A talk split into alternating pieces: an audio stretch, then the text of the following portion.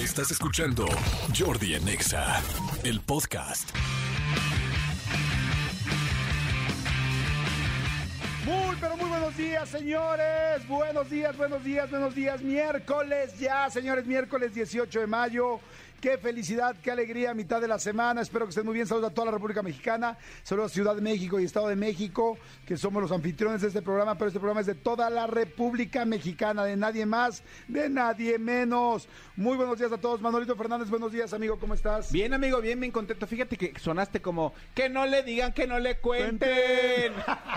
¿Cómo, este, ¿Cómo se dice este merolico de la Como calle, no? merolico, exactamente. Que no le digan que no le cuenten. Hay que traer un merolico que nos haga aquí. Sí, un- ya habíamos dicho, ¿verdad? Sí. ¿Tienes algún grito tú de Merolico que recuerdes? Híjole, pues no, no te.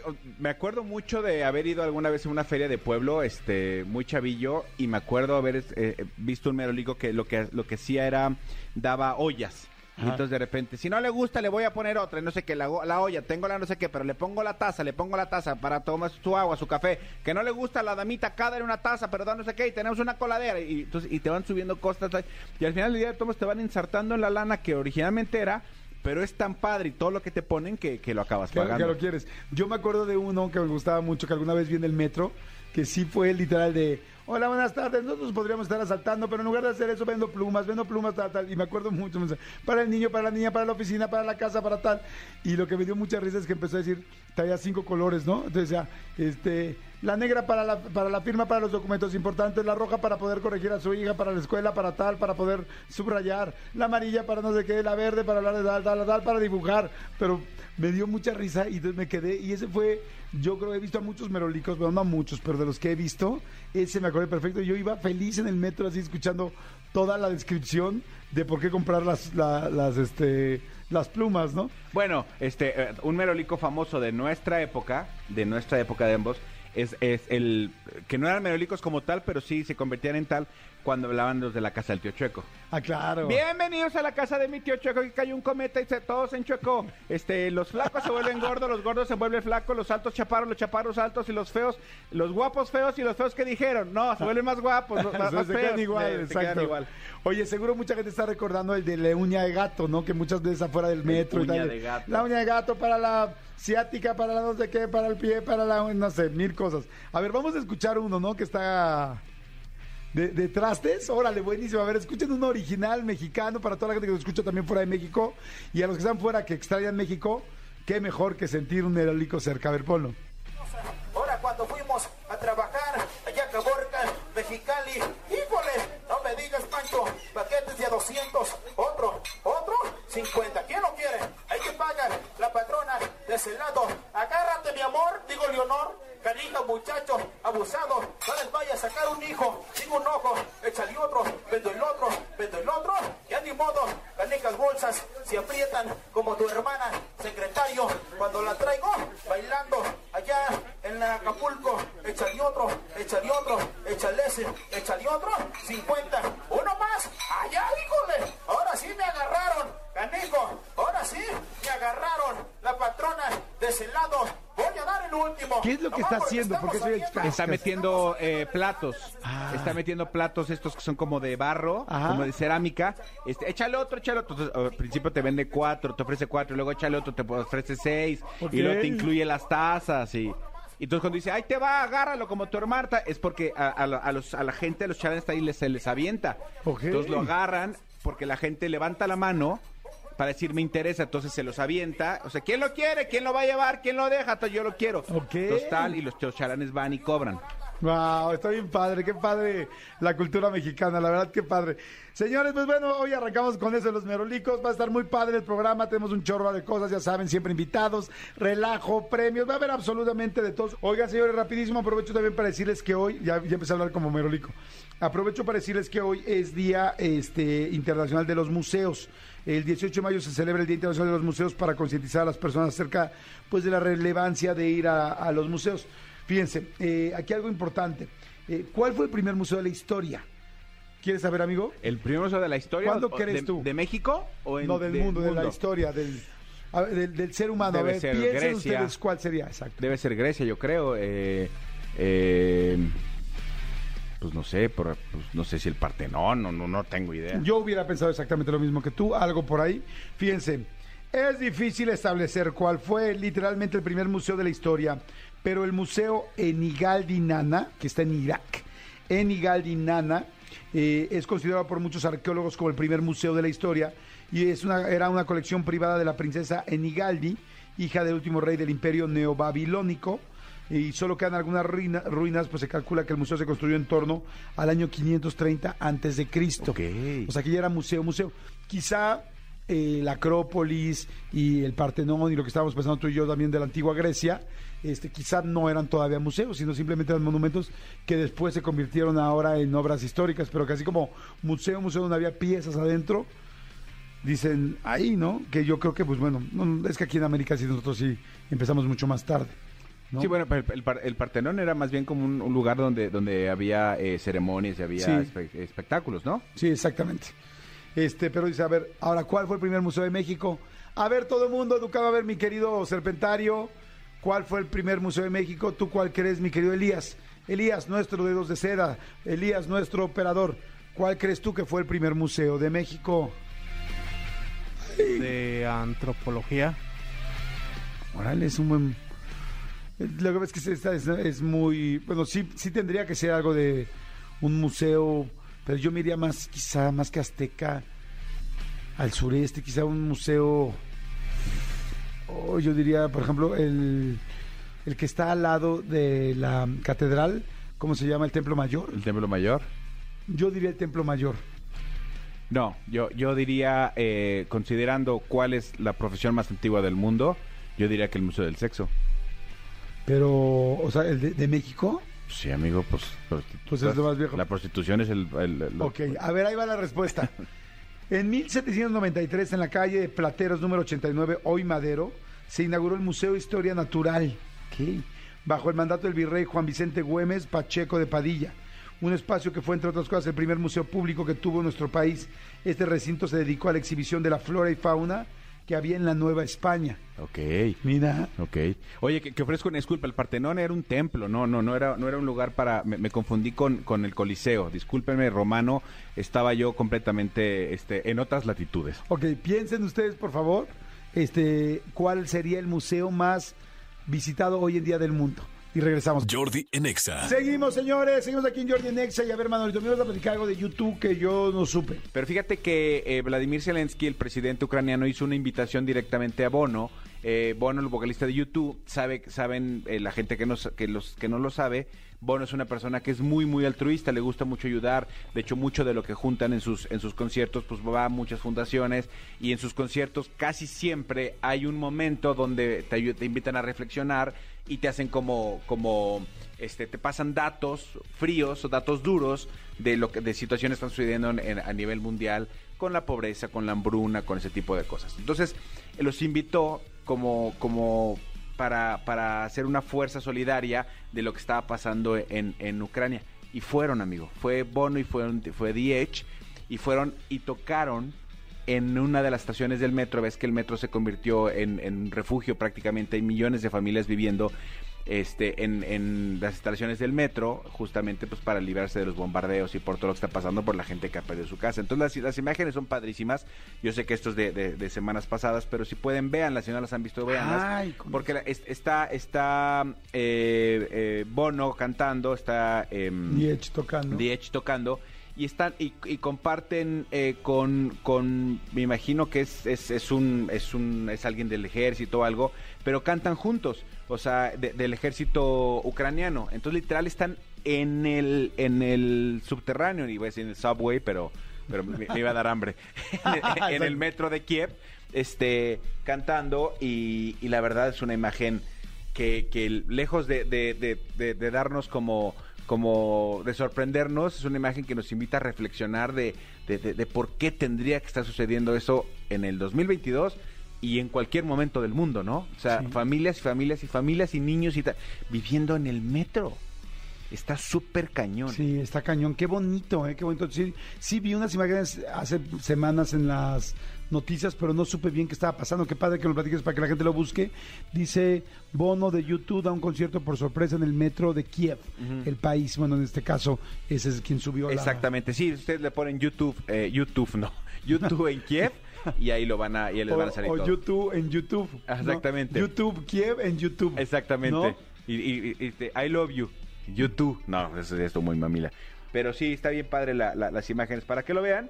Y pues eso fue a, invitación de- del presidente ucraniano y afortunadamente este eh, eh, se, concretó y hay también un par de, mensajes que dan y, y, este... ¿A quién hubiéramos mandado de México? ¿Quién será la persona así altruista que pudiera dar esa un mensaje así? ¿Quién podría haber sido? eh, Pues mira, Ma- Maná siempre va como por pa- muchas partes del mundo con este mensaje de paz. De hecho, ¿te acuerdas que Maná y Sí. Caifanes hicieron un concierto juntos por la paz en el Estadio Azteca? Eh, em, quizá Café Tacuba, porque ves que Rubén Albarrán también siempre está como Sí, buscando ayudar a, a muchas causas. Sí, el Tri podría ser, pero sí, no, me gustaría más, me gustaría mucho más Café Tacuba, Maná, tiene razón. Wow, me acordé ahorita que tiene razón, cuando Maná y Caifanes se juntaron fuera así como de, porque se juntó Maná y Caifanes y Televisa y TV Azteca. Exactamente. Era por la paz de... Por la paz. Era eh, un concierto por la paz, no sé si... Pero había algún conflicto, algo en el mundo en ese momento. No, no, porque fue para México, según yo. Era lo de Chiapas, porque me acuerdo que había, pues inclusive el logo de, de Amor y Paz, Ajá. eh, era el escenario, ¿no? Este, bueno, era una parte del escenario, bueno, así lo recuerdo. Unidos por la Paz se llamaba ese concierto. Este, ahora te voy a decir de qué era. Pero sí, era, era Jaguares y Maná. Exacto, Jaguares y Mana, que en ese momento eran súper, súper, súper, este, pues como que competencia o más bien como que Pues antítesis. más exactamente, o sea, Eran un como- grupo muy pop que los rockeros rock pop. Y este y el grupo muy rockero, muy que alternativo. los poperos odiamos, así, ¿no? Exacto. para que se vea. Oye, ¿por qué los rockeros odian el pop y los poperos no odiamos el rock?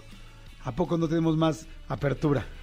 Ah, piénsenlo por ahí, ¿eh? Pues sí, está raro, dice, es, es un evento ah, en beneficio al Estado mexicano de Chiapas. Ah, Exactamente, es un show de cuatro horas. Muy bueno. Sí, muy padre, qué, qué padre. Siempre eh, como que lamentablemente esas cosas pues negativas como es ahora esta guerra, eh, pues generan cosas positivas que son uniones y tirar barreras y tirar este orgullos entre diferentes partes, partidos, diferentes segmentos y acercarnos a pedir lo más importante que es la paz y que estamos destruyendo este pues este planeta de diferentes maneras, ¿no? La mejor manera de tirar barreras es tirando buena energía. Exactamente. Oye, y ahorita me quedé, ay, me quedé pensando, si tú pudieras viajar en el tiempo, es que el otro día lo platicábamos, esta mm, Marta Higareda y yo en nuestro podcast, Sí. que hicimos un programa especial de viajes en el tiempo, que está interesantísimo, ¿eh? Métanse a verlo con un experto de todo lo que se ha actualizado, viajes en el tiempo, o sea, cómo ha ido avanzando todo esto, y el asunto de las partículas, cómo ya se ha podido mm, eh, tener la misma partícula en dos lugares simultáneamente, o sea, ya hay estudios eh, fuertes sobre este asunto de para poder teletransportar y viajar en el tiempo, o sea, está perro, porque el asunto de las máquinas del tiempo, pues ha existido desde siempre. Y sí hay eh, gobiernos que han estado trabajando y trabajando en esto. Pero bueno, la pregunta es, si tú pudieras viajar en el tiempo, ¿a dónde te gustaría ir? ¿A qué momento te gustaría ir? ¿A qué? Uf, Este, a ver, piensen, a ver también aquí, Serpentario, piensen. Si pudieran viajar en el tiempo, ¿a dónde les gustaría ir? A ver, Cristian, mi querido Tony Montoya, Montoya, este René, mi querida Jos, ¿a dónde les gustaría viajar en el tiempo? Tú, Manolito. A ver, a gente que nos está escuchando, piensen. ¿A dónde les gustaría ver? Tony ya tiene su respuesta. Ven, claro, Tony, no, ¿cómo te vas a quedar allá? Ven para acá, Tony. ven chiquito, Claro, ven. ven. chiquitito, vente. Vente, papacito lindo, vente. Tony Montoya está entrando en este momento a la cabina. Tony Montoya, Amigos, buenos días. buenos días. Hola, amigo. Ay, como que le está copiando a Cristian, ¿no? Ya quiere saludar siempre. No, es, es, es educación, amigo. Mm. Se llama educación. Yo aprendo de los mejores, amigo. Así que Muy bien, aprendo amigo. así de manera. No vayas a decir, me encantaría viajar a ese soundtrack donde me ganaron. Eso no se vale para Sí, poderles ganar. Sí, no, no, eso no se puede, amigo. ¿Qué? ¿La grabada? ¿Qué? Ah, ¿A dónde te gustaría viajar? este...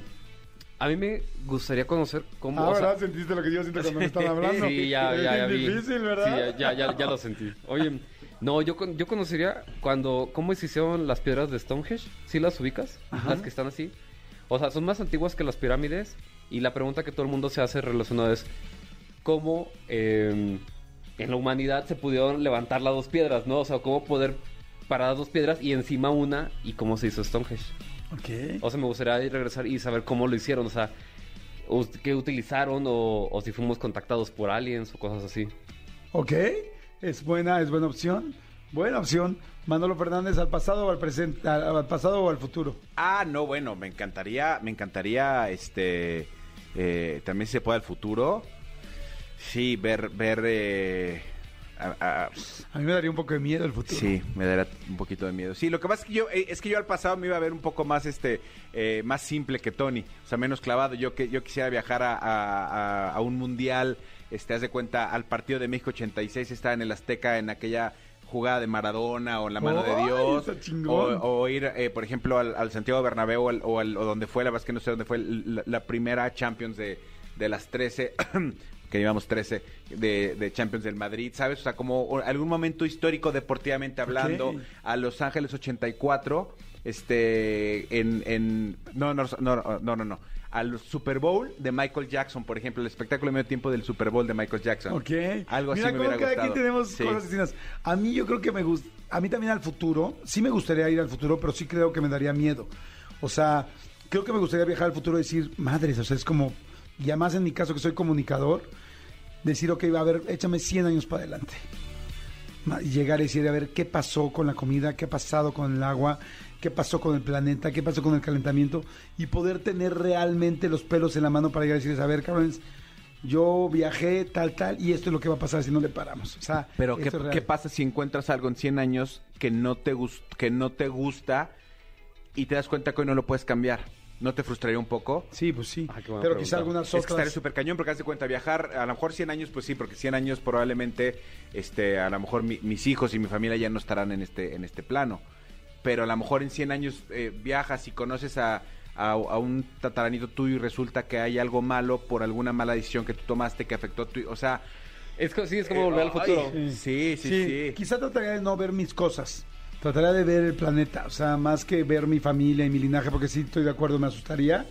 Vería más bien como cómo está el planeta, qué está pasando. Realmente ah, hubo contactos extraterrestres, hubo algo que hay algo que podamos mejorar, algo que, que la gente diríamos, si hubiéramos sabido esto hace hace 150 años, hubiéramos podido salvar tal cosa. ¿Sabes que sí estaría padre de viajar, viajar 100 años en el futuro? Poder platicar con Chabelo. ¿Mandé? Es- estaría padre poder platicar con Chabelo.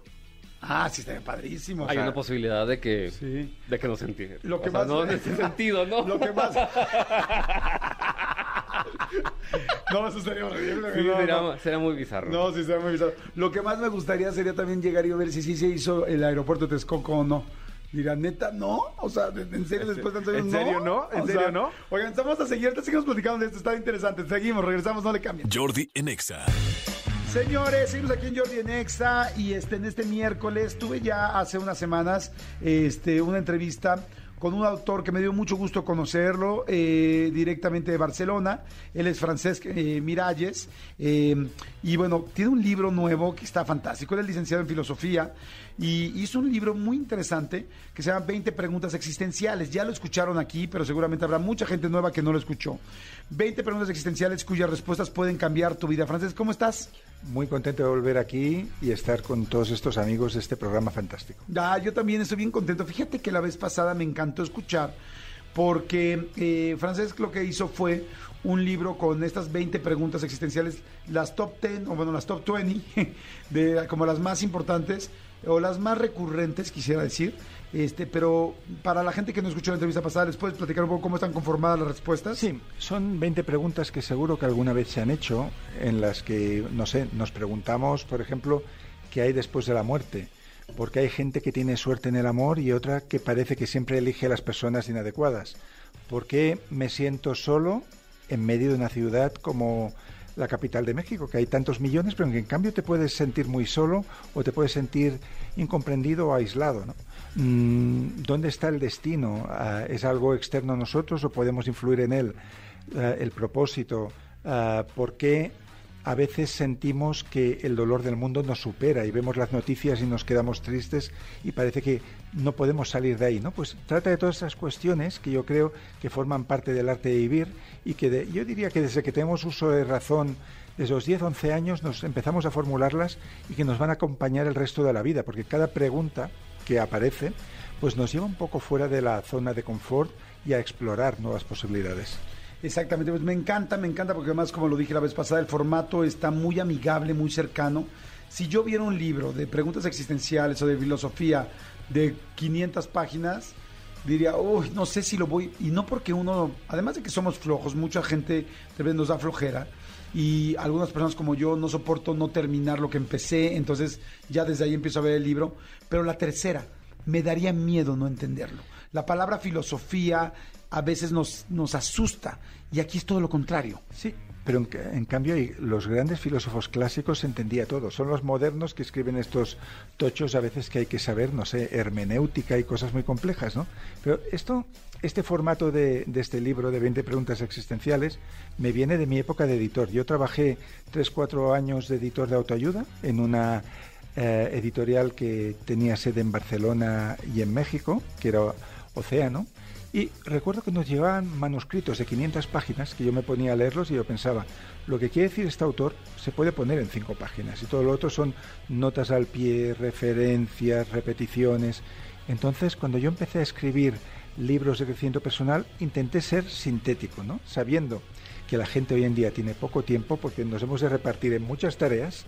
Si eres alguien que tiene redes sociales, eso te ocupa un tiempo, la familia te ocupa otro tiempo, el amor, los amigos, el trabajo. Entonces, ¿por qué contar en 500 páginas lo que se puede contar en un capítulo de 10 páginas? Y ese fue el, el objetivo que tuve al escribirlo, ¿no? Hacerlo ameno, hacer que la esencia de cada pregunta y, y de las principales opiniones que hay sobre este tema aparecieran y no enrollarme, ¿no? hablando de manera informal, ni tampoco hacer un tratado de, de un doctorado, porque para eso ya hay otras editoriales y, y hay otro público. Esto me parece fantástico porque al el público que nos cuesta trabajo accesar a eso, de esta manera podemos accesar a preguntas que también tenemos y que también necesitamos respuestas para poder estar más tranquilos, felices y saber. Ahí voy a hacer varias de las preguntas, te- si me permites, te quiero hacer varias de las preguntas que la vez pasada eh, subrayé y que ya no, contest- no se contestaron. Y voy a arrancar con el que dice, ¿existen los amigos que nunca te fallan? Claro, esta es una pregunta que yo creo que duele mucho en la adolescencia. Yo recuerdo teniendo 14, 15, 17 años que yo sí sentía que los amigos me fallaban, pues porque no venían a una fiesta que yo convocaba o porque me cancelaban el cine cuando faltaba una hora o porque conocían una chica o un chico y entonces se, olvidaba- se olvidaban de ti durante meses. Y un amigo ah, que es doctor en biología y que es una de mis mejores amistades me dijo que cuando él tenía esa edad también se ofendía continuamente, por ejemplo, porque no te contestan un WhatsApp, porque no se han acordado de tu cumpleaños. Pero él se dio cuenta de que si hilas tan fino, al final te vas a quedar solo. Porque yo soy imperfecto, mis amigos son imperfectos y no todo el mundo sirve para lo mismo. Y te voy a poner un caso muy concreto. Yo, cuando cumplí 40 años, alquilé una pequeña discoteca de Barcelona que me costó bastante dinero y unos músicos para hacer algo muy especial. Mi mejor amigo no vino y él dio una excusa de que estaba en otro lugar y otro que estaba de viaje en Turquía me dijo no puedo venir porque llego de, entré en el 28 y pensé ¿por qué no llega un día antes que es cuando yo estoy aquí? Pero luego con los accidentes que nos pasan en la vida me di cuenta que cuando tú te caes en un hoyo, cuando caes en el pozo, quizás aquellos que no venían a las fiestas son los primeros que van a llamarte a las 4 de la madrugada o van a estar en la puerta de tu casa para ayudarte. Entonces, no todo el mundo sirve para lo mismo. Hay amigos que son para divertirse, hay amigos que son para ver el fútbol, hay amigos que son para los momentos importantes y hay amigos que tienen, por ejemplo, la misión de ayudarte a ir más allá en tu proyecto. Entonces, esperar que una pareja o que un amigo te dé todo, como una máquina dispensadora que te proporciona todo lo que deseas, es una falsa idea de amistad. Entonces, amistad que comparte léxico con amor es aceptación. Yo tengo que saber ver quién tengo delante, aceptar quién es y no pedirle lo que no tiene, sino estar contento con lo que sí compartimos, que seguro que hay un campo en el que podemos interactuar.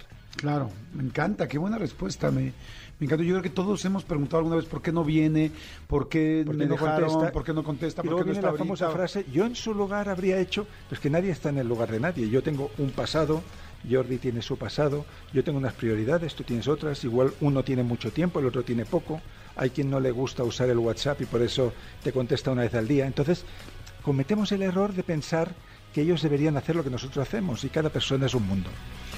Me encanta la respuesta. Este, bueno, así están las respuestas del libro, evidentemente. Hay otra que me gustó mucho también. ¿Dónde encontrar el verdadero amor? Sí, eh, esto al principio puede parecer una respuesta obvia, pero si profundizamos en ella no es. La persona que no se ame a sí misma tendrá siempre problemas sentimentales. ¿Por qué motivo? Porque si tú no te quieres y no te aceptas, tampoco vas a aceptar fácilmente al otro y vas a idealizarlo y va- vas a pensar, esta persona tiene que ser de esta manera, de esta otra y tiene que cumplir con esto y con lo otro, te vas a sentir celoso, vas a apoyarte en el otro porque te sientes débil y la otra media naranja te completa, ¿no? Y eso no son relaciones equilibradas. Relaciones equilibradas son cuando dos personas independientes pueden caminar juntos, como si en España nos vamos a hacer el camino de Santiago, ¿no? Yo camino a un- lado, tú caminas a otro lado, comentamos los paisajes y somos felices con eso. Entonces, todo empieza por amarse a uno mismo. Cuando tú estás contento con quien eres, asumes quién eres y que no tienes todos los dones, pero tampoco la otra persona, ahí estás ya en el camino a aceptar y a resolver cualquier conflicto. Yo sobre el tema del amor, curiosamente, creo que la respuesta más bonita que yo he encontrado de cómo hacer un amor que perdure la dio George Bush padre. Fíjate lo que te digo. Yo soy muy poco interesado en política, pero un día en un avión, leyendo el Squire americano, entrevistaban a George Bush padre, porque él tiene, tuvo como un récord de matrimonio largo con Barbara Bush. Estuvieron más de 60 años juntos. O sea, y le preguntaron, señor Bush, ¿cuál es el secreto de su amor eterno entre usted y Bárbara? Y él dijo, mira, nuestro secreto es que cuando tenemos un conflicto, ambos estamos convencidos de, de que si cada uno recorre tres cuartas partes del camino, en algún sitio nos vamos a encontrar.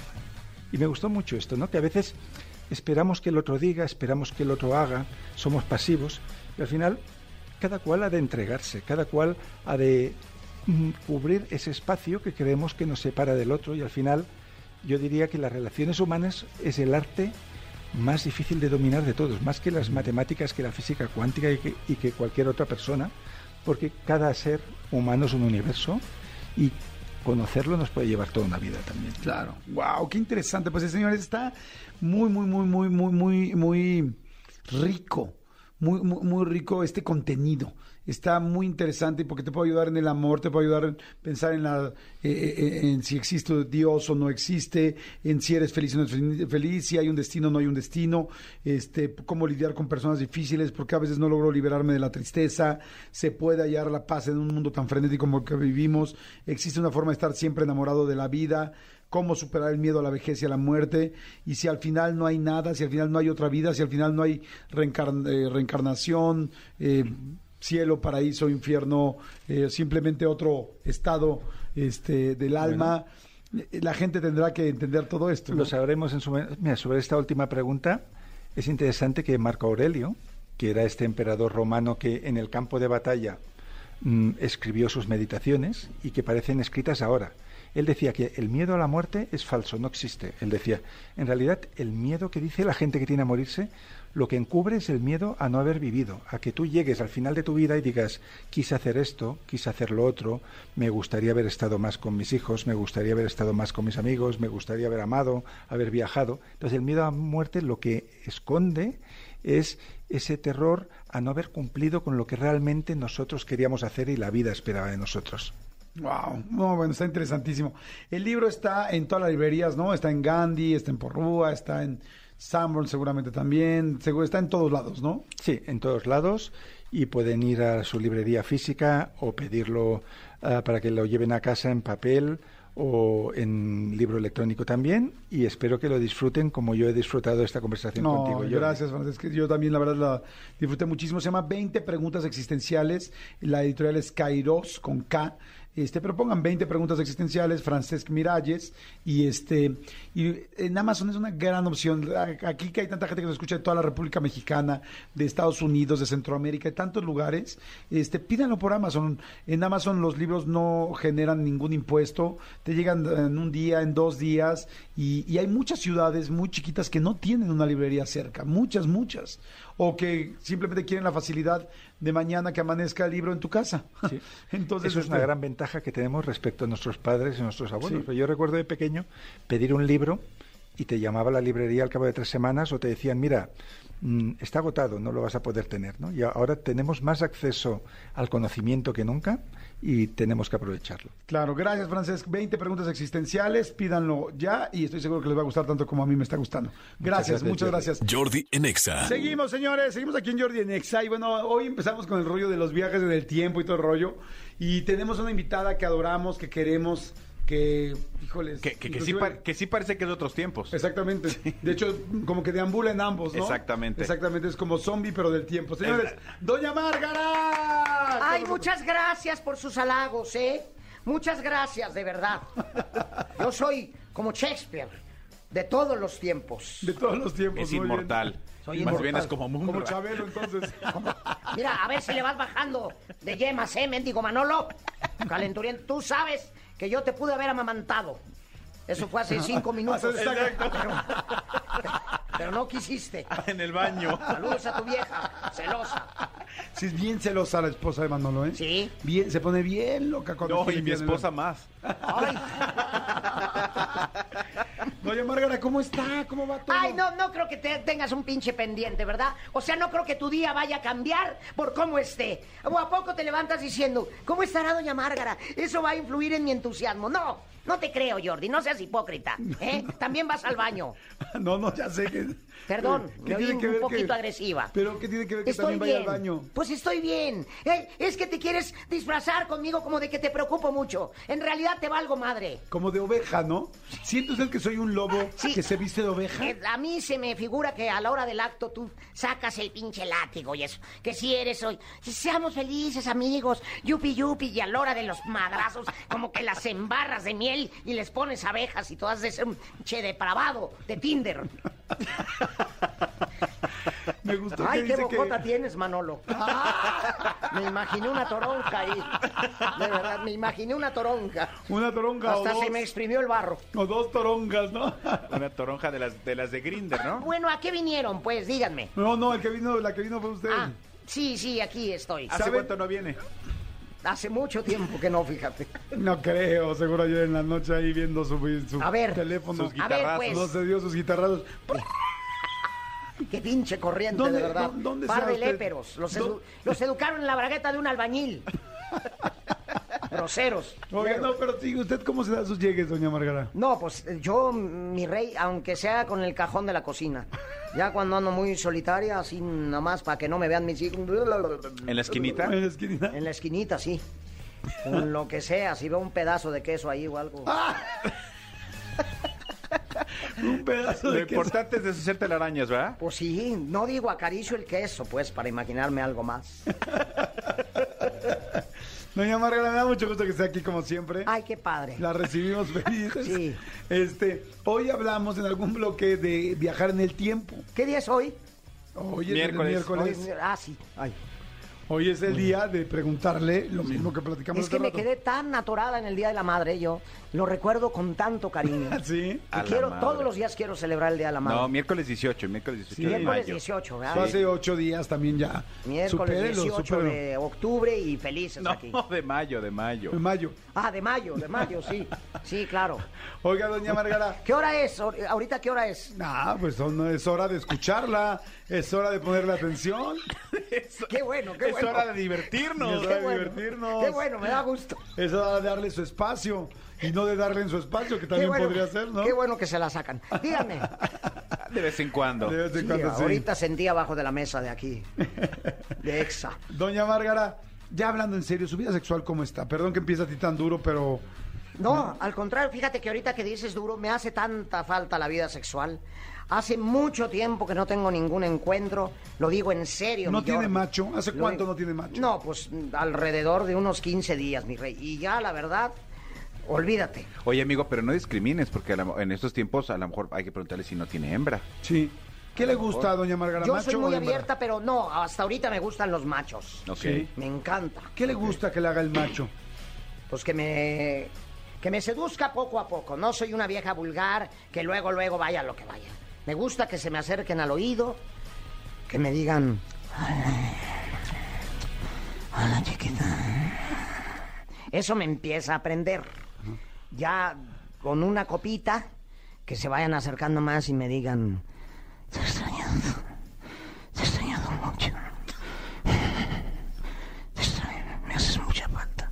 Y ya con un poquito más de, de arrebato, Ya que le hablen sucio. ¿no? Sí, no, digamos pasando, no me quiero ver muy piruja, que pasen por lo menos unos 30 segundos y luego ya se me acerquen y me hagan.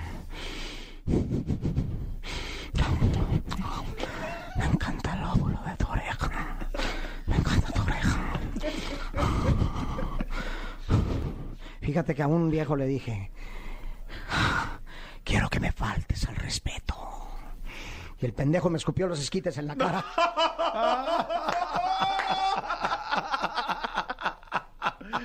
¿De plano? Sí. Oiga, doña Margarita, ¿tiene usted alguna fantasía con su verruga? Ay, sí. Sí, sí, sí. Verruga es un viejo con el que estoy saliendo. Así le dicen.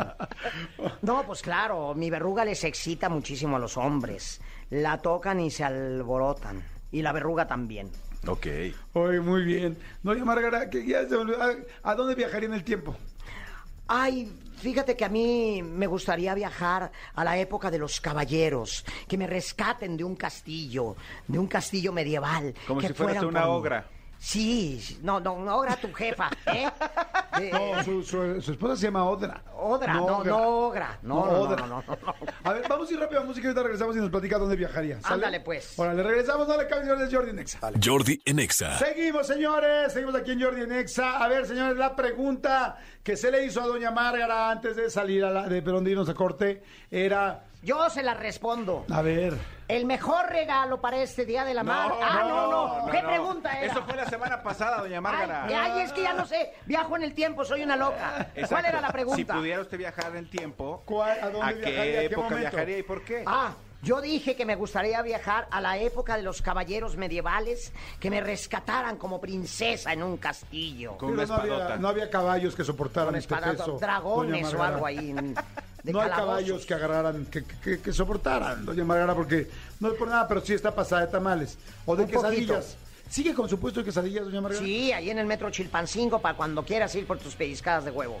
No, hombre, a mí Y se en me hace- Cuaresma tengo pellizcadas de camarón. A mí se me hace que ya con lo que con lo que Go le paga este por promocionarlo cada que viene, No, no, yo creo que no. ya, ya, ya quitó el puesto. No, no, no, que te paguen el triple. Sí, vayan al Tenorio Cómico, estamos No, los fines de todavía puede- semana ah. en el Centro Cultural Teatro Teatro 2. Por cierto, tuvimos una función especial el Día de la Madre Pero- que parece que fue ayer. Pero no es octubre, ¿por qué están en el No, no, no. Ah, porque así es Go. Ah. Así como... eh, en- Como el pan de muerto. Hace una semana que, que te- tuvieron un programa de una niña, fíjate qué memoria tengo, que decía que le iba a dar un pan de muerto a su mamá. Ajá. Así Go tiene el Tenorio todo el año, Muy bien. cada que se puede. Cada vez que, cada vez Ah, que se y puede. felices los lunes a las ocho y media de la noche en el Teatro Chola con Lalo España. O sea, el próximo lunes quedan ya quedarían ya dos, ¿no? O sí, uno. que- quedarían. A ver, ¿cuántas quedarían? Estamos a 18, entonces. ¿Cuántas Este. ¿Cuántas quedarían? Nos quedan ya lo que queda de mayo y ya. Ok. Dos, Ah, dos muy bien. funciones. Ah, muy bien. Oigan, este, ¿yo sabes a dónde me gustaría viajar en el tiempo, doña Margarita? Sí. A cuando la conocí. A ese momento romántico donde nos conocimos y donde le vi su lunar por primera vez y se lo chupé. Cuando se lo chupé por primera Qué vez. similar, qué similar tu pensamiento. A mí también me encantaría viajar en el tiempo Si quiere puede volver a hablar como doña a Margarita. cuando la conocí. Me encantaría. No, pero fíjate, ¿sabes que estaría muy interesante? Viajar en el tiempo al momento en que los papás de Doña Márgara le pusieron para concebirla. Imagina haber sido un momento terrible, ¿no?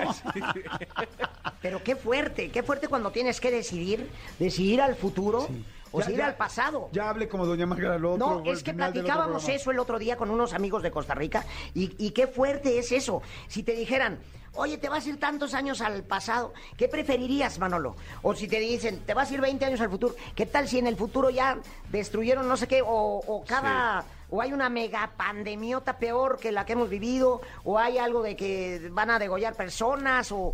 Yo, yo es un dilema bien fuerte. Yo preferiría irme para atrás. Para atrás. Sí. ¿no? ¿Ustedes? Y corregir. o- ¿Y usted? No, yo, yo pienso que para atrás, porque para adelante sí me daría miedo que- a qué me voy a enfrentar. A mí me gustaría ir a la época de Jesucristo. O sea, en la última cena, un día antes de la... Digo, ya si vas a ir a la historia, que si llegues al, al- al- lo más chingón, ¿no? O sea, Claro. yo iría a la última cena y al otro día a todo el asunto del Via Crucis y todo el rollo. Imagínate estar ahí viendo todo el rollo y Qué decirle- fuerte. No, la- hablando en serio, sí estaría cañón esos tres fuerte. días, ¿no? Claro. Me quedaría un día más para ver la resurrección. O sea, digo, porque ya ves que resucitó al tercer día, me quedaría cuatro. O sea, que el paquete sea como de los de Las Vegas, de jueves a domingo. Pero, pero te llevas tu celular para que eh, grabes todo. Para grabar, dicen que hay un TikTok, ¿no? Nos decía Tony que hay un TikTok de que sí graban, supuestamente una persona que graba y llega en el tiempo al día que van a, a, a Entonces sacrificar. tú a la época de Cristo, yo a la época de los caballeros medievales, ¿y tú qué poca? La suya. Sí, la suya, doña ¿Qué Margarita. época, Manolo? ¿Qué La- te gustaría? No, no, la suya. Yo ya dije que este me gustaría ir este a alguna alguna etapa importante de un evento deportivo a nivel mundial así. Ah. Eso me gustaría a mí. Vete a Atenas o algo así. Ay, No, no, tampoco tan Qué no el, padre, evento. No, o, o- Al o- juego de pelota aquí en. Qué divertido, en, con este, los mayas. Exactamente. Sí, o voy a Atenas y, y- y me vengo en Tijuana. No, bueno, se convirtieron en el.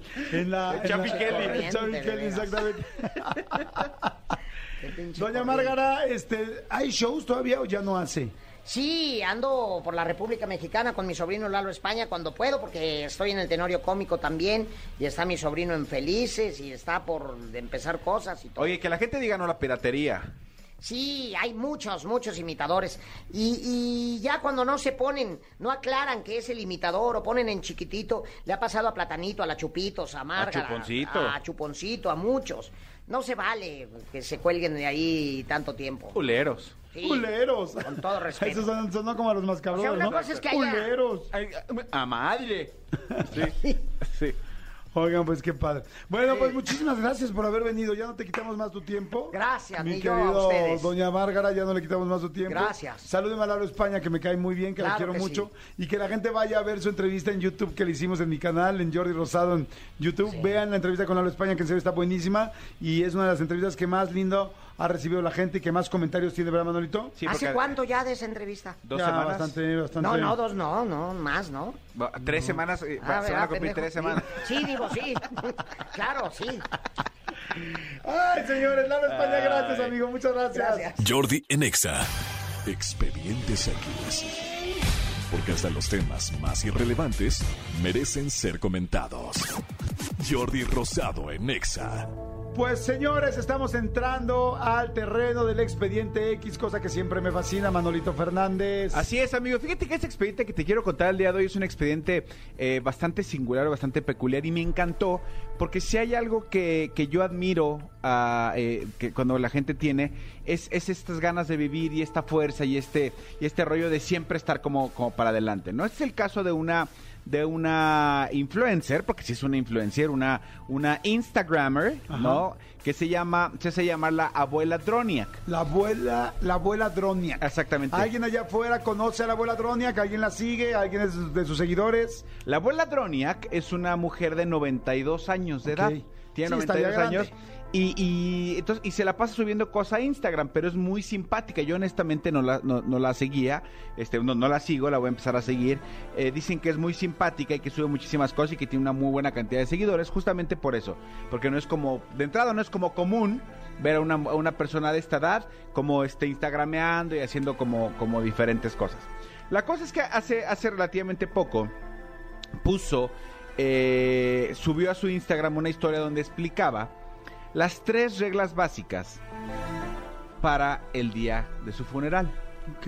No está enferma, está muy bien. O sea, incluso ella dice, güey, güey, güey, no, no se hagan este, ilusiones, no me pienso morir pronto. Pero de cualquier manera estoy poniendo Pero de cualquier estatutos. manera, exactamente, le estoy poniendo tres reglas bien claras. Y tal cual dijo, son tres reglas bien claras que hasta la tonta de Berta podría comprender.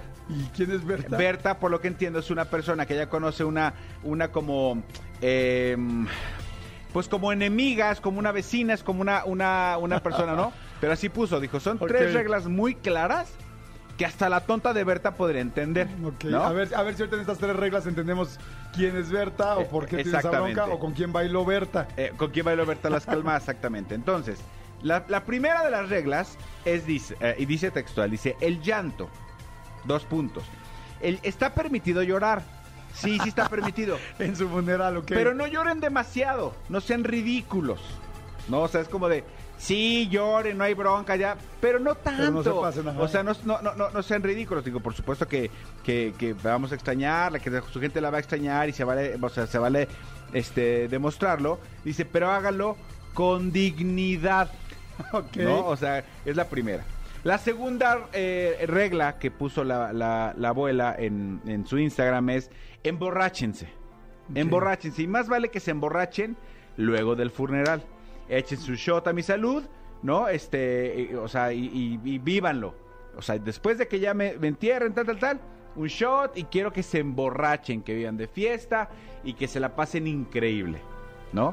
Y la tercera regla es Berta no está invitada. No la dejen entrar. No es cierto. Y entonces cuando toda la gente pregunta, como tú preguntaste qué hizo ¿Quién Berta, es Berta? lo único que puso es Berta y le habla a la cámara y dice, "Sabemos lo que hiciste el verano pasado y no estamos contentos con eso, no lo aprobamos. Ya estás avisada. Si osas profanar con tu presencia la ceremonia, va a haber órdenes de la gente para escoltarte a la salida y sacarte de ahí. No. Berta no está invitada. Ay, qué chistoso. Está increíble. Qué chistoso, la verdad. Y yo creí que iba a decir, bueno, y Berta, si osas tratar o intentar entrar, te voy a estar asustando todas las veces y te voy a jalar las patas. Cosa que me preocuparía también, ¿no? Que digas, ay, güey, que alguien en vida te diga que cuando no esté en vida y esté en otro plano, te va a venir a poner más que plano bien erizo. Madre santa. Pero eso no lo puede asegurar, o sea, no puede asegurar si va, en, en qué plano se va a quedar para ver si va a poder regresar a jalar las patas a Berta. Claro, sí, eso sí. Pero, pero sí Pero una asegura- madriza que, que la saquen. Exactamente, sí asegurarle guacalazos. el ridículo público de decir, eh, llegó Berta, llegó Berta, pues a la Berta la sacan de aquí, a la Berta la sacan del lugar y entonces, o sea, es, la primera es ya lloren pero poquito, la segunda es emborráchense mucho, o sea, beban mucho y la tercera es Berta, tú no estás invitada, si te ven, si la ven, sáquela de mi ¿Qué funeral. Está increíble, bueno, ¿no? Está muy divertido. Fíjate que yo no la sigo, pero ya la voy a seguir. eh, por lo que le quede, ¿no? Oye, y este me recordé un chiste que no sé si alguna vez ya te conté. Este es la fiesta de los 15 años de la fresa.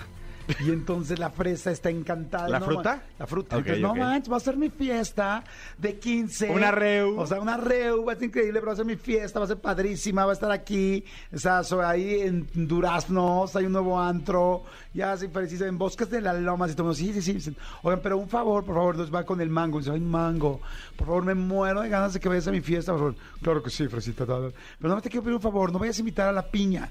Obviamente no, no, no, si tú no le dices yo no le digo nada, no hay bronca, ¿no? Entonces ya agarra, ya va de volada, ¿no? Con el- Amo tus voces. va este con todas sus amigas, ¿no? Las este Las cerezas. las cerezas. Y ay, cerezas y ah, vas- ya van a ser tus 15, sí, obvio, van todas. Sí, sí, sí, sí, digamos que ven varias cerezas en el racimo. Sí, claro, sí, tal. Oigan, padrísimo, pero no vayan a invitar a la piña, ¿eh? No.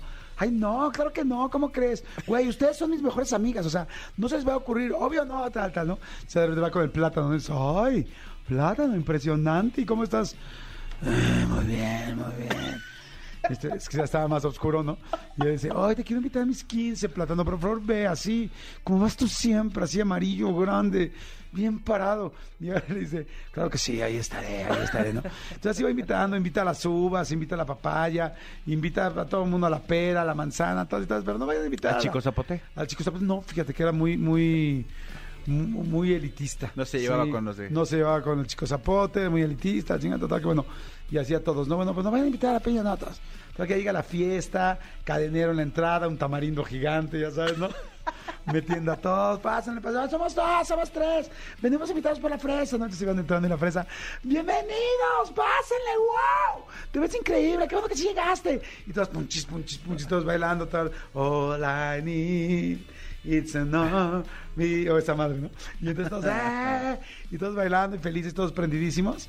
Ya estaban prácticamente todos y de repente ¡tum! Se baja la música y voltean y entra la piña. Y todo el mundo así. Y todo el mundo así como, no manches, ¿qué pedo? ¿Qué está haciendo yo? Y de repente vamos viendo la fresa que ¡pum! se detiene, deja el mango con quien estaba bailando y camina hacia ella así lentamente. Y llega y le dice, Piña, eres, eres, eres una piña colada.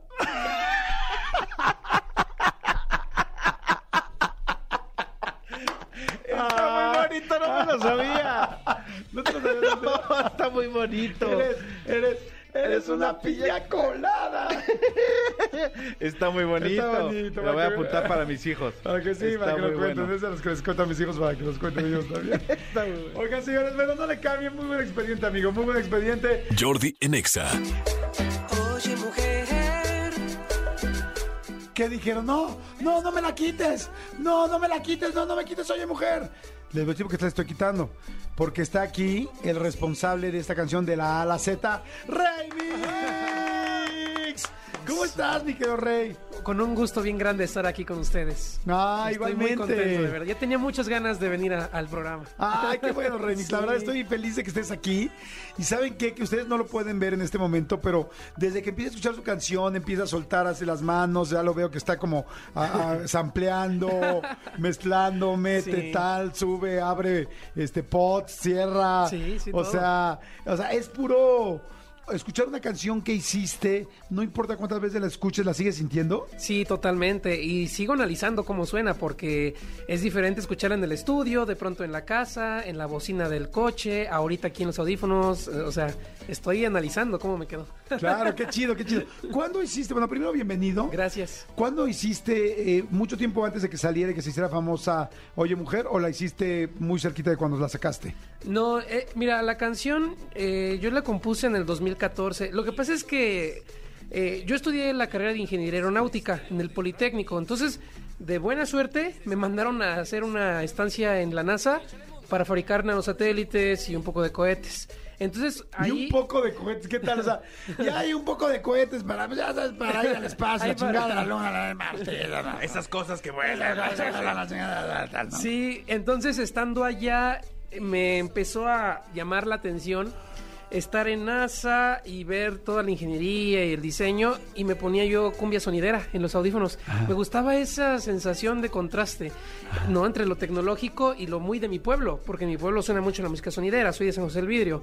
Entonces, ¿Dónde este, está San José del Vidrio? En el Estado de México, al noroeste, cerca de Villa del Carbón, un pueblo mágico hermoso que también quiero mucho. Ok. Bueno, entonces, eh, estando ahí, fue que se me ocurrió la idea, porque yo siempre hacía música electrónica.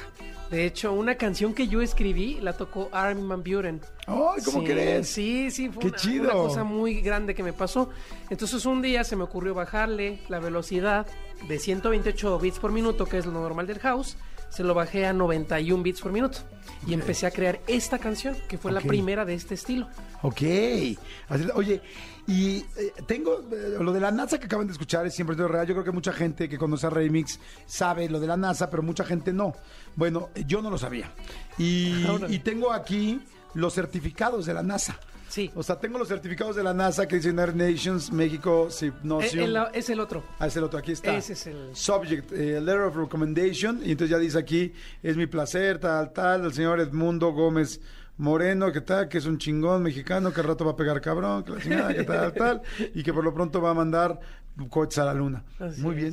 es. Sí, así es. Oye, ¿cómo es trabajar en, en la NASA? O sea, ¿hay una parte especial para los nuevos, no sé, estudiantes o, o pasantes o integrantes como tú? O sea, ¿en qué, en qué nivel o en qué aspecto entras? O sea, ¿cómo se entra a la NASA? Mira, NASA tiene diferentes programas. Ajá. Yo participé en un programa que recién estrenaron una mexicana que trabaja en Estados Unidos en, en- en la NASA.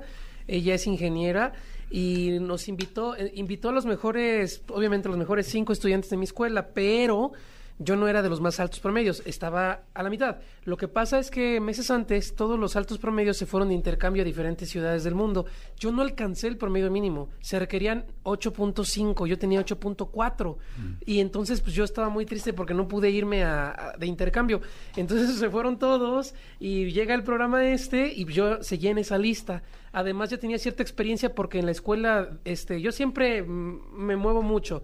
Hicimos un carro de fórmula que fue a competir a Nebraska, hicimos un avión de radiocontrol que fue a competir a Brasil, eh, o sea, he hecho ahí ¿Un cositas. carro Sí, de fórmula a qué te refieres? Un... eh, es- es- se llama Fórmula SAE. Es como de fórmula de los grandotes, Ajá. pero más chiquito. Ok. Así es.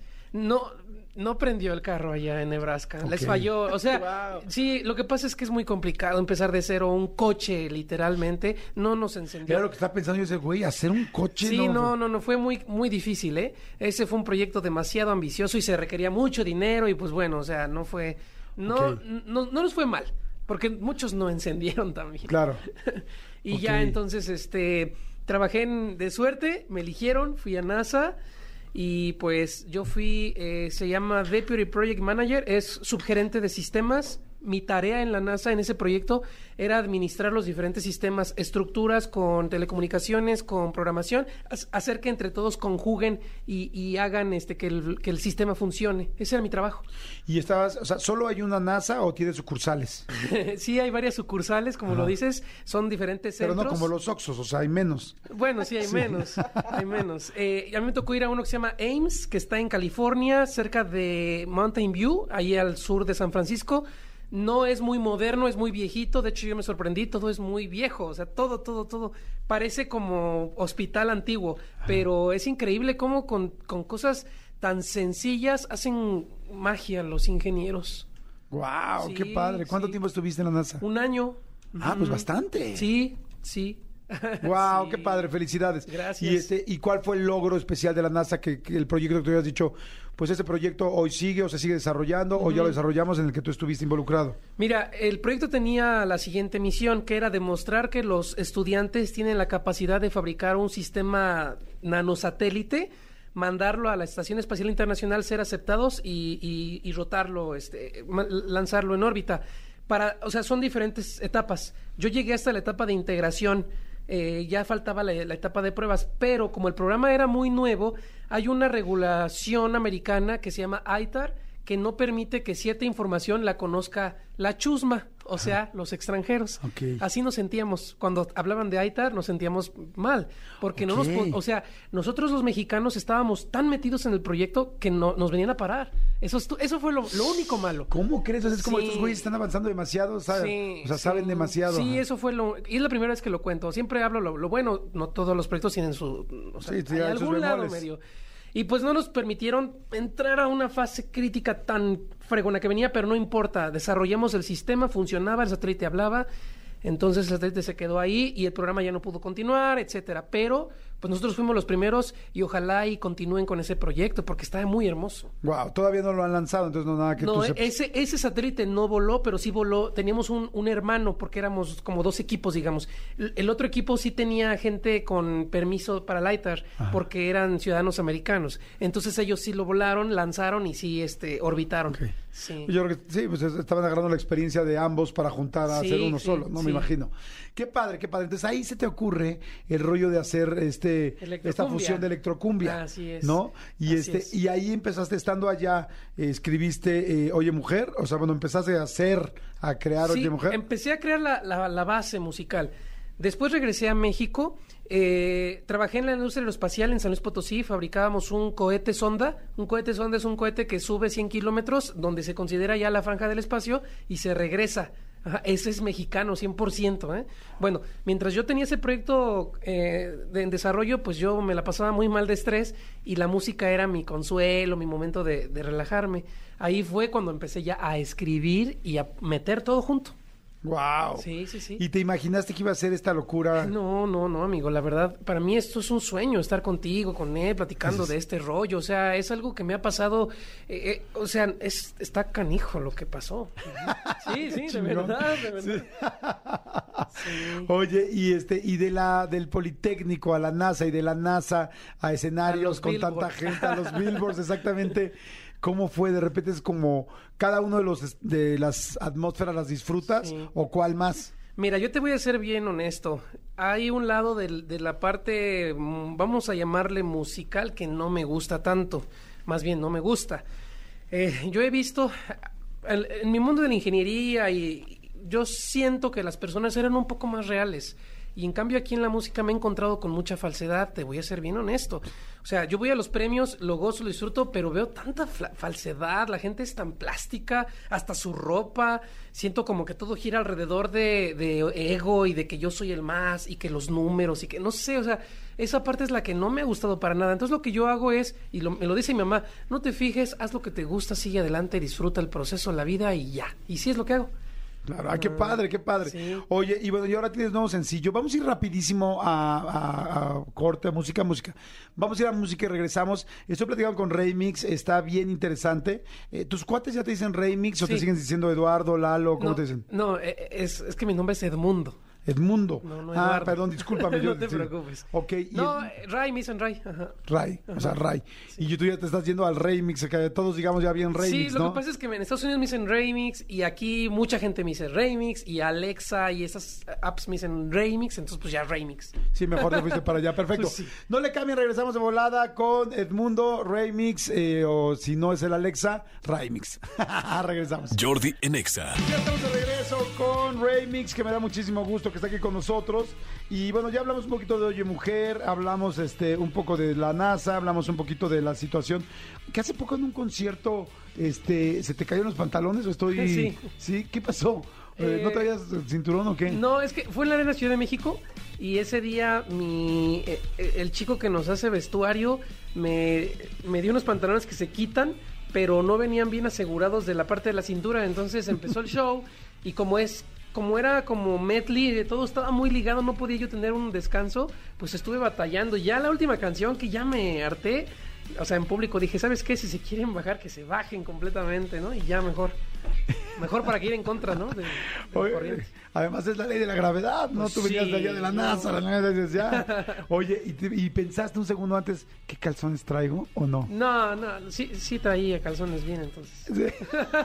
Traía unos rojos o negros, no me acuerdo. Cuando uno se va a subir a dar un concierto, ¿piensa en los calzones que se va a poner o no? Dices, ay, lo de menos, güey, tengo todo lo afuera. No, sí, sí, por cualquier cosa. Incluso de preferencia, si sabes que vas a estar muy cerca de la gente o que vas a pasar al lado, hay que usar una concha protectora porque ya me pasó que te agarran.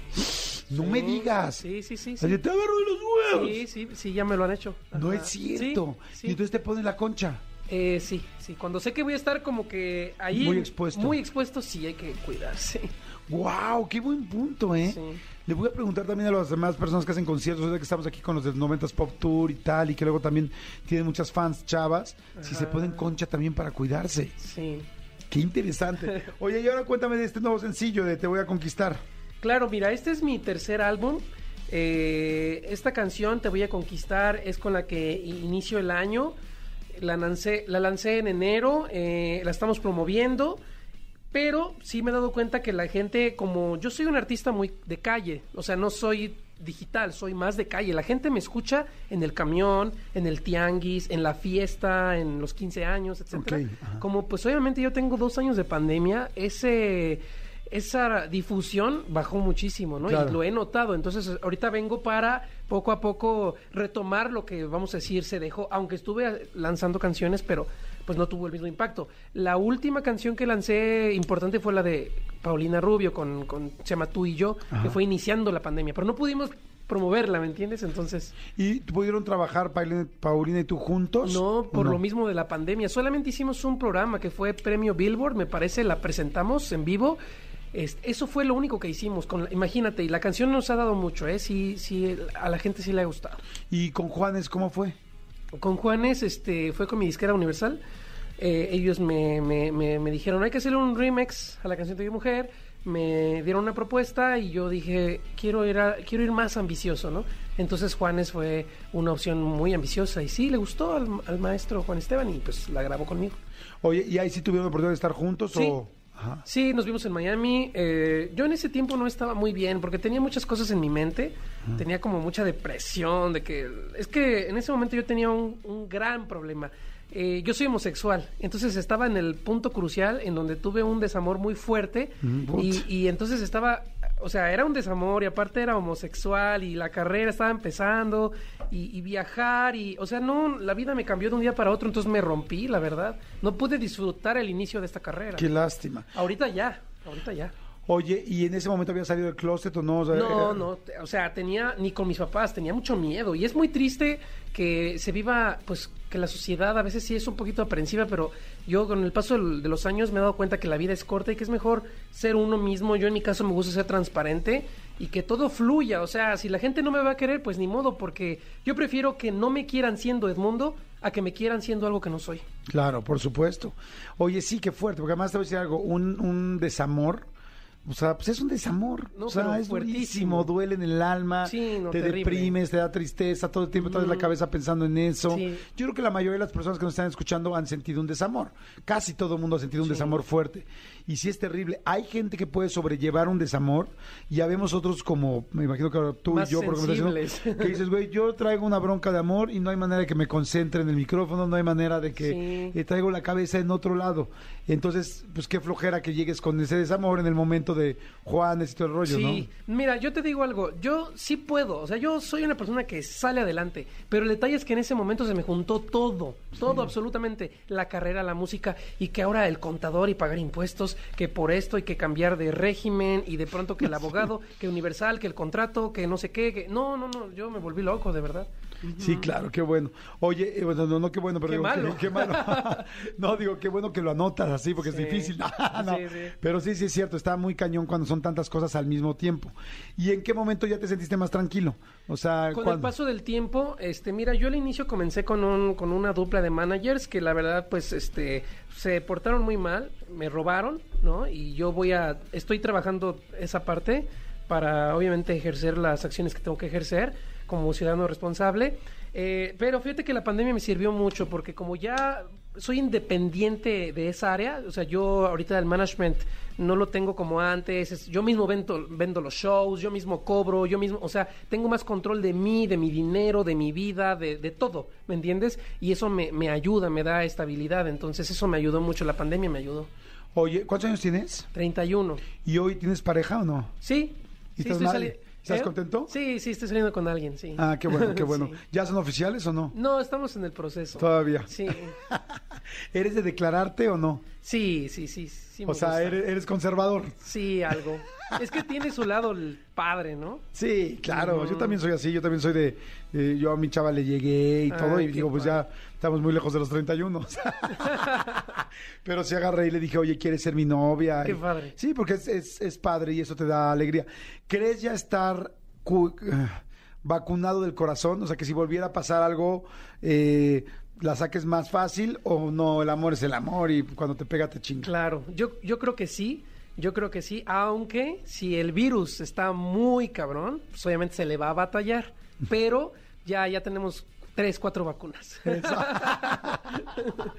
Qué chido. Oye, bueno, y entonces me estabas platicando de Te Voy a Conquistar. Entonces Te Voy a Conquistar la compones, ah, la haces ahorita al final de la pandemia. En Sí. medio- Ajá. Sí, entonces estamos regresando, ahorita ya estoy trabajando, tengo presentaciones, este, a mí me, me- me- la gente de Puebla me quiere mucho, yo voy muy seguido al estado de Puebla a cantarle a, a la gente, eh, acabo de ir, voy otra vez, voy a Tlaxcala, voy a estar aquí en el estado de México, en Texcoco, eh, voy a estar también, eh, me estaban por ahí ya anunciando para Los Ángeles, voy a empezar mi gira de Estados Unidos, entonces ya, o sea, ya poco a poco como que otra vez, ¿no? Estoy re- reiniciando. Quiero escuchar ahorita un poquito de Te Voy a Conquistar, pero cuéntame un poco. ¿Tiene eh, nombre y apellido? ¿Tiene dedicatoria para alguien? ¿Para no? ¿Cómo es? No, mira, la canción, la canción Te voy a conquistar en realidad es una dedicatoria incluso hasta personal porque yo viví que en la pandemia mucha gente y me incluyó pues nos la vimos difícil económicamente y, socialmente y hasta con la familia. No está uno acostumbrado a tener demasiado contacto entre familia y eso a veces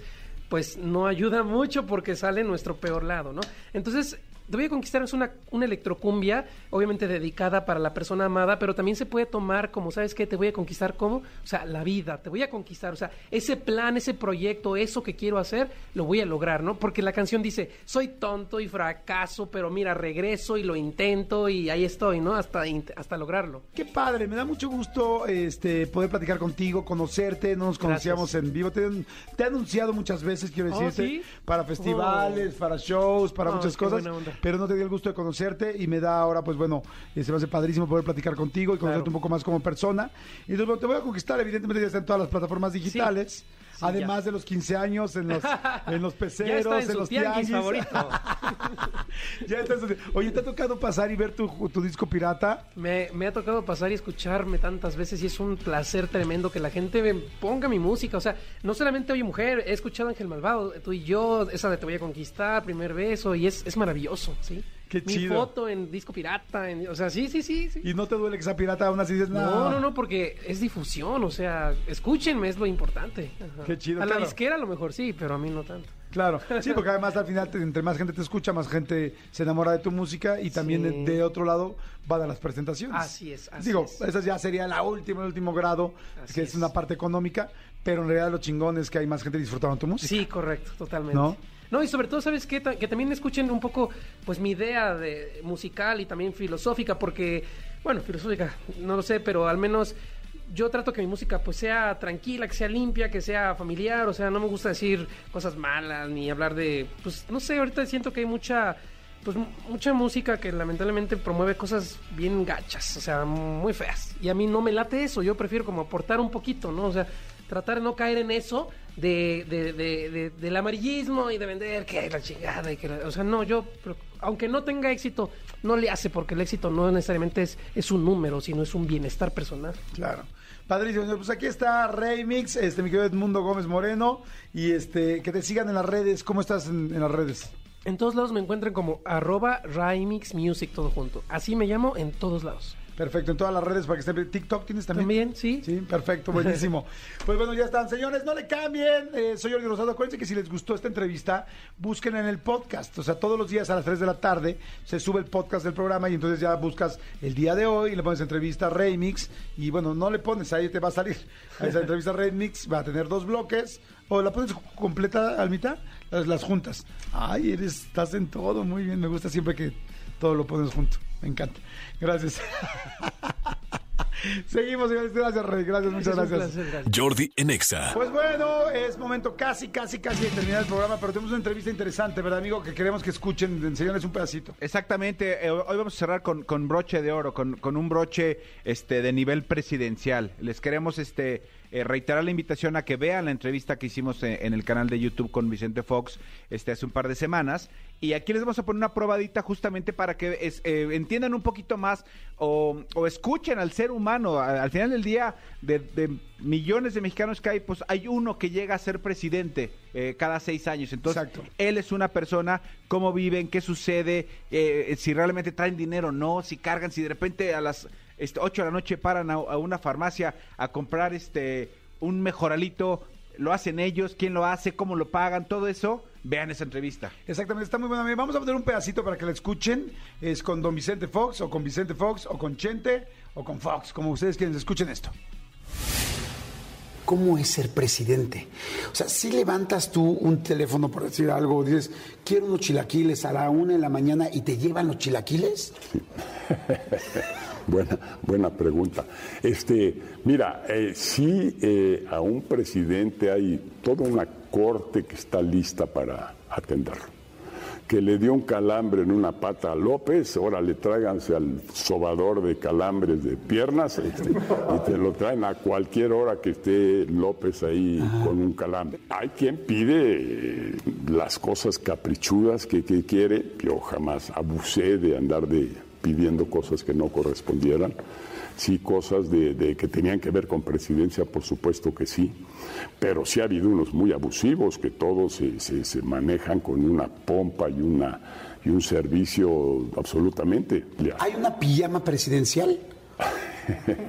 Calzones, yo creo. No, yo duermo en calzones. ¿Tú duermes en calzones? Sí. Sí. ¿Qué tiene? No, no, no, ¿Por qué también. te No, estaba pensando, estaba pensando. O sea, nunca te pones nada ni arriba ni abajo, nada más calzones y tan tan. No, bueno, no, en verano nada más que calzones. En invierno sí, un, un zarape. ¿no? Oye, tengo yo la idea de que en el momento en que uno se hace presidente, no sé en todos los demás países, pero me imagino que en México es como de entregas tu cartera, entregas tu tarjeta, aquí está la mía de débito y ya me van a pagar todo y todo. Si es así, tenías cartera, no tenías cartera, llegabas a un lugar y dices, cómprame eso, ay, mira qué bonita, qué, qué bonita sudadera había ahí pasando, eh, cómprenmela. ¿Cómo es? No, no, es otra vez parte y parte. Sí, efectivamente, eh, el presidente tiene todo a disposición. Pero yo me imagino que hay presidentes que abusan o de glotones o de bebedores y tráeme la botella. Una, para mí una vida muy normal, muy disciplinada para poder cumplir con la, con la responsabilidad. Pero ciertamente sí, López Obrador no tiene que poner un peso de su bolsa ahorita para vivir como mago ahí en Palacio. Pero tú, ¿tú traías cartera Igual, o no? no, no, no, no, no, yo no traje dinero, Estado Mayor pagaba las cuentas, porque además tienes, tienes presupuesto para, eh, cosas para personales. atenciones personales, sí, un presupuesto, y para atenciones con otros. O sea, para pagarle a otros. No traes cartera, no traes chequera, no traes dinero en efectivo, el Estado Mayor o quien sea el ayudante te va atendiendo todas las cosas. Están presupuestadas, eso no lo puede negar López, que todo lo que él se gasta ahí adentro no es de su sueldo. Su sueldo va a ir íntegro a ahorro, él no tiene que tocar eso para nada. ¿Iba era igual contigo? Sí, con todos los presidentes, con todos los presidentes. Bueno, te iba a decir que al terminar, este, se me vino el mundo encima, porque mm, quizá no me lo crea mucha gente, pero yo no me robé un solo clavo, no hice ningún negocio con el gobierno, no lo hizo Marta a pesar de que la pusieron como trapeador, eh, sus hijos y ella, eso ha sido un mito que se generó y se creó. Entonces no hubo tal. Al terminar, este cuate López quita la pensión, una pensión que me daba el sueldo mensual que recibía, que es el que él está recibiendo, sobre 110 mil pesos netos, eso era la pensión, y la quitó. Y dejo de ser presidente, ya no tengo sueldo, me vengo desempleado acá, entonces tengo que rehacer todo mi sistema de, de ingreso. Y ahí eh, pues, te quería yo dar un regalito porque traigo por ahí, porque uno, uno de los changarritos que eh, puso un hijo mío tiene que ver con marihuana, tiene que ver con CBD. Y este otro changarrito es una distribuidora de tractores, otro changarrito es de berries. Porque yo no soy el dueño de este rancho, todo el mundo piensa que yo soy el dueño de este rancho y que este rancho me da para vivir. No, yo tengo que buscar mi chivo cada día y tengo que buscar mi ingreso cada día para mí, para mi familia. Entonces, sí cambió radicalmente mi vida en ese sentido. Mis conferencias que yo di, y no me espanta decirlo, al principio eh, cobraba yo 200 mil dólares por una conferencia de una hora. Después se me bajó a 100 mil dólares, después a 50 mil dólares, después a 25 mil dólares, después a 10 mil. ¿En Y cuánto hoy- me dejas ahorita? hoy- si te compro Hoy tres. tengo que pagar, sí. hoy tengo que pagar para que me den conferencia. Bueno, todo eso no es eh, cosas, faltas de ética ni nada que se le parezca, es, es que ¿Cómo sobrevivo? un presidente, así es, si no agarraste dinero de ahí, tienes que generar tus recursos de ahí para adelante. Eh, presidentes como Cedillo pues están en consejos de administración de grandes empresas americanas. Este eh, presidente como Calderón, él tiene también sus consejos y tiene da conferencias también. La verdad es, es interesante saber eso, ¿no? Porque uno no sabe, cree que, que uno ya después de ser presidente ya la tienes hecha y no dudo que muchos, que muchos quizá por todo lo que hicieron en medio, sí, no, no solo no dudo, me queda claro, ¿no? Yo tengo muchas ganas de que en este espacio, eh, a mí me gusta platicar y escuchar, ¿no? Y me gustaría, me encantaría poder platicar con Felipe Calderón, que seguramente lo haré, con, con Peña, con, con Cedillo, por supuesto con López Obrador, para escuchar a cada quien, ¿no? Para escuchar a cada quien, a ver cómo es, y qué hizo cada quien, y, y claro que conocemos historia y hemos visto, no solamente hemos leído, sino hemos presenciado cosas, algunas muy buenas y algunas que dices, qué lástima y qué dolor para, para el país, pero a mí me gusta mucho poder escuchar a cada quien de su boca qué fue, qué fue lo que hizo. Vamos a ir rápido, vamos a ir rápido a un refil, vamos a hacer un, un último, una última pausa. Quiero preguntarte de Martita, cómo se dio ese ligue, fue antes, fue después, todo ese rollo, lo que, lo que decían, lo que era vivir juntos, eh, por supuesto todo lo que estás haciendo ahora. eh, y la verdad es que está bien interesante. Gracias, gracias por abrirte, gracias por... Que es importante eso, ¿no? Eh, la gente de repente piensa, chócalas. Ay, la gente luego la piensa, oye, la- este... ¿Quién invitó a quién? Llevábamos prácticamente un año nosotros pidiendo la plática con Vicente Fox, como con, con más personas y con tanto empresarios como políticos, gente que nos parece interesante para saber cosas tan complicadas como el erario público y tan sencillas como los chilaquiles. Antes de llegar a Martita, me gustaría nada más, ok, ya te vas por la grande. 70 años del poder llevaba el PRI. eh, verdaderamente iba a ser un parteaguas, ¿no? Yo siento que cada persona y cada presidente político ha tenido pues mucho trasfondo en cada cosa por haber llegado simplemente y estar ahí. Pero el tuyo tenía mucho trasfondo porque estábamos cambiando de un partido de toda la vida a un partido nuevo que era de oposición muy derechista y muy conservador y de repente estábamos quitando a- al partido de dinosaurios, como se decía en ese momento. Me imagino que mucha responsabilidad. Yo me acuerdo de ese día, yo me acuerdo de ese día de, del debate y el famoso hoy, hoy, hoy, y, que te decía Cuauhtémoc, vamos a ponerlo para otro día, el debate, de la segunda parte decías, no, hoy, hoy, lo pensabas, no lo pensabas, estabas emperrado, o era, esto es una estrategia, ¿qué? ¿Qué pasaba ahí? A ver, es una combinación de hechos, pero el primero de ellos es tener propósito claro y definido. Saber a dónde vas y cómo vas a llegar ahí. Eso de origen, el día que yo dije voy para presidente, cuando todavía estaba de gobernador, es porque iba en serio. Me lo dije a mí mismo, no al putero. Voy y si voy a entrar es para llegar a la cima. Igual que cuando entré de gobernador, si voy es para llegar a la cima. O a Coca-Cola. Igual que en Coca-Cola para llegar a la cima. Entonces, este, eh, eso es algo que yo, yo traigo muy hecho.